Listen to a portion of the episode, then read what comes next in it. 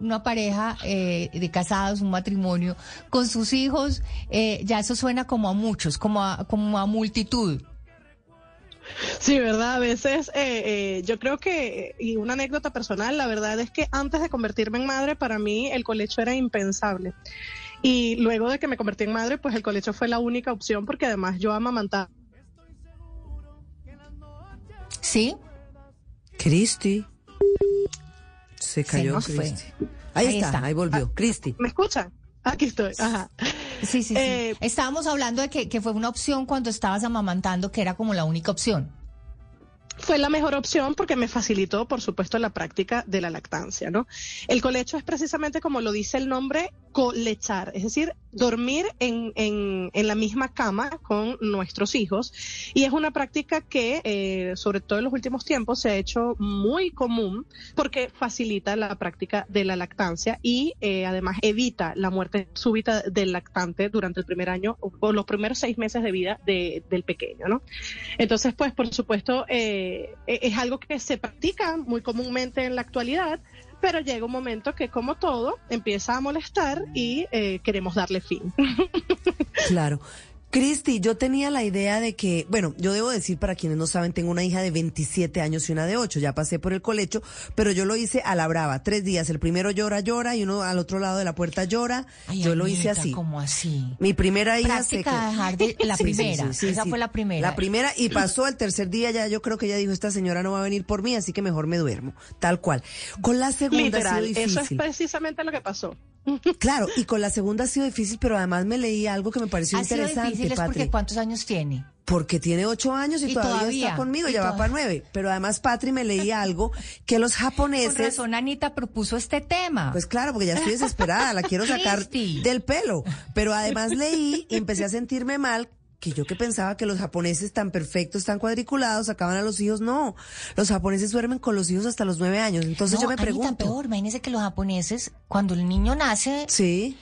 Se, el papá y la mamá empiezan a, a, dormir en cuartos separados. Sí. Y el niño o el bebé ya empieza a dormir de por vida con la mamá. No, terrible. Entonces, eso acaba con todo y todo y todo. Claro, pero ahí me tranquilicé un poco y dije, bueno, si ellos duermen con el niño hasta los nueve años, yo no estoy mal, me queda un año, pero ya empecé a preocuparme y no quería volver a la práctica agresiva que, que tuve con Victoria, mi primera hija. Ay, qué pecado. Dos cosas. frustrada. No, no, no, esa ya me lo dice, conmigo fue todo terrible. Pero quiero saber entonces dos cosas. ¿Cuál es la edad perfecta para eh, destetar o sacar a los hijos de la, del cuarto de los papás y si se vale tanto tiempo?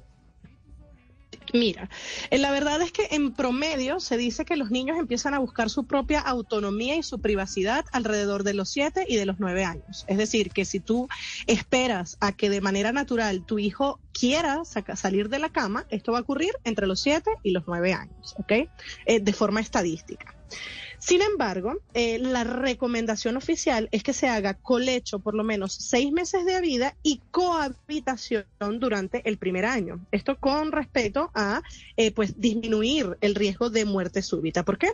Porque es mucho más sencillo atender a tu, a tu hijo si lo tienes cerca en casa, eh, cerca en el cuarto, en la cama, y atender pues cualquiera, cualquier improviso que suceda a lo largo de la noche, donde ellos todavía no se valen por sí mismos. Obviamente con un año todavía no lo hacen, pero ya nivel eh, de desarrollo respiratorio también están mucho más maduros, ¿no?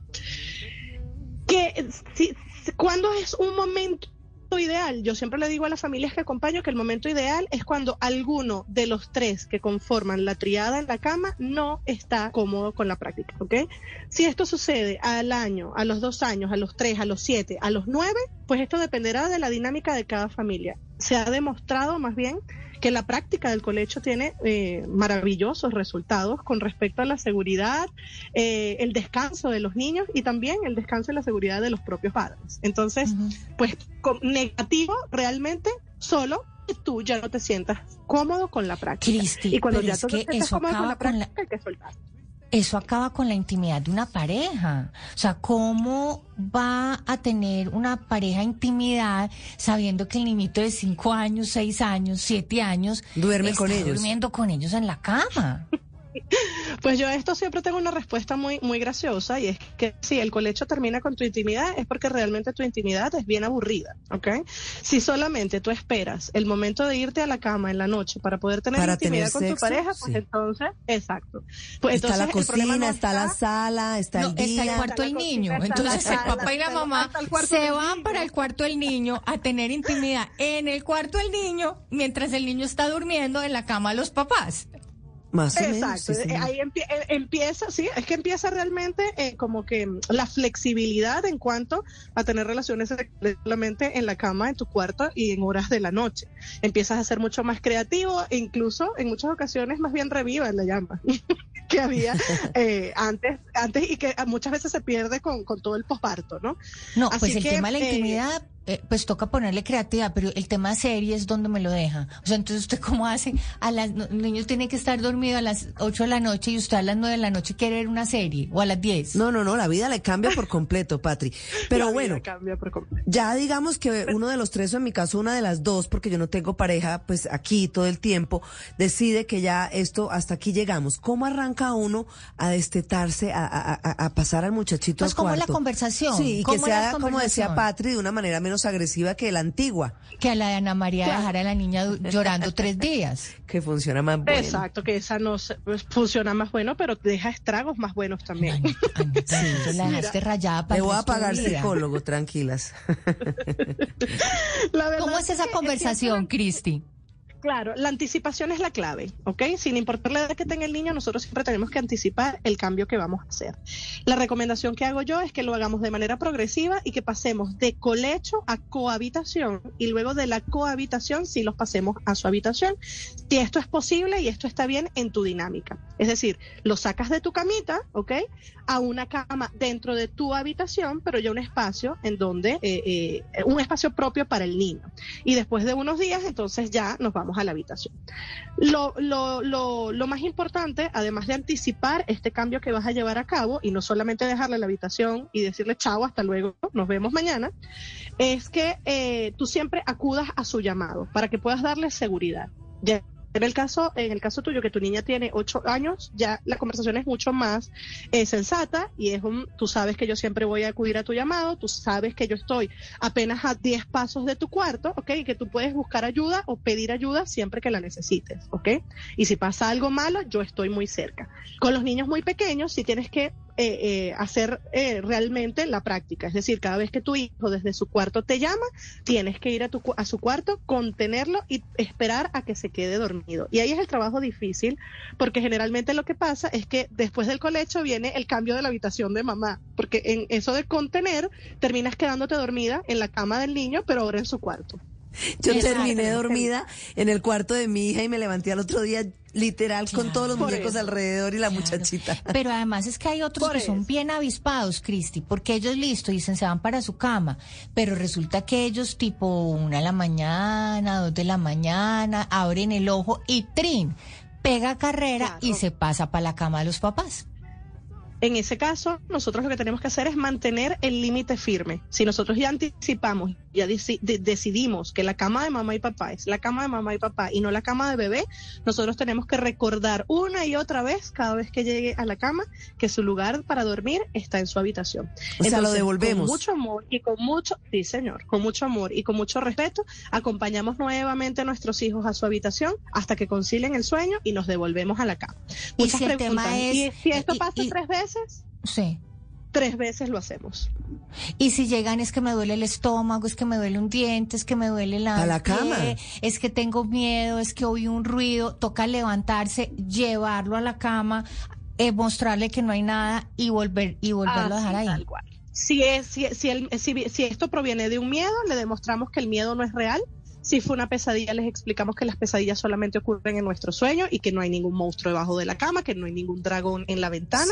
Y si les duele algo, pues siempre le decimos, mami está apenas a 10 pasos de tu habitación y estoy pendiente de ti. Si necesitas algo, me puedes llamar. ¿Sí? Usted que tiene todo el acompañamiento, más o menos cuánto dura este proceso, porque lo cierto es que uno, eh, por eso yo le decía a Patri, el tema de esto, el, el título de esto es En esta casa nadie duerme, más o menos yéndonos bien, ¿cuál es el promedio de tiempo que uno tiene que esperar para que ya uno cante victoria?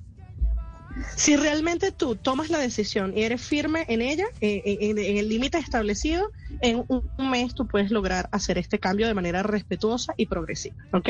Por supuesto, hay todo tipo de niños y quienes son madres de más de uno lo saben. Lo que funciona muchas veces con uno no funciona con otros, o lo que cuesta mucho con uno a veces no cuesta tanto con otros. Y esto va a depender también de la personalidad y el temperamento de tus hijos. Hay niños que se van a resistir mucho más y a los que vas a tener que acompañar muchas veces más a la camita y otros que una o dos veces bastará para recordarle que tú estás allí y que en todo momento tú vas a acudir al llamado. No, porque es que además esto estamos hablando del caso de que hay uno, pero cuando hay varios, cuando son varios los hijos, no sé, dos, tres hijos, y los dos o tres hijos terminan también todos en la cama de los, de los papás, o sea, grave. pero hay que aplicar exactamente lo mismo. Yo te entiendo, sé que esto es un proceso difícil para ti, que es nuevo y que te da miedo, pero yo estoy aquí y te voy a acompañar a que juntos lo superemos, sin, sin flexibilizar el límite. Es decir, yo entiendo todo esto, pero en mi cama no duermes. Sí, otra pregunta. Yo ya estoy cercana a cantar victoria. Eh, hace lo que dice Patri, una de la mañana, es que me duele un oído, me duele una pierna, me duele el pelo, yo, ah, nada, para su cuarto, pero hice un trato con ella. No sé si está mal porque me estoy devolviendo. Y es que le dije, perfecto. El viernes, que ya no hay colegio, duermes conmigo, porque realmente yo siento que ella llega más cansada al colegio, ¿sabes? Que no está durmiendo el tiempo pero completo. Es que no hay nada más rico que dormir en la cama de los papás. Por eso, pero se vale entonces, o es echar para atrás todo el proceso. si yo le digo a ella, si duermes toda la semana. Perfecto. Los viernes ella duerme, o sea, al fin de semana. Como un premio, como una especie como de premio. Sí, de poder compartir también. No, como un premio, sino como un límite que se puede flexibilizar. Es decir, los días que tenemos cole, dormimos en nuestra camita y los fines de semana podemos dormir todos juntos. Es más bien como un, un momento para compartir, porque entendemos que los fines de semana no tenemos que levantarnos temprano, no estamos tan agobiados con las responsabilidades y podemos hacer esto. Sin embargo, los días de semana necesitamos una estructura eh, mucho más eh, eh estricta por así decirlo, ¿no? Entonces, eso sería flexibilizar los límites. Lo más importante de la flexibilización de los límites es que nosotros mismos cumplamos con esto. No que el miércoles, porque estoy muy cansada, la dejé dormir en mi cama y entonces el jueves le digo, no, porque es que no hay cole. Ajá, mamá, pero si ayer sí me dejaste. Entonces, empieza eh, eh, el problema, ¿no? Cuando nosotros nos contradecimos en los límites que colocamos. si es solo los fines de semana, pues serán mm. los fines de semana.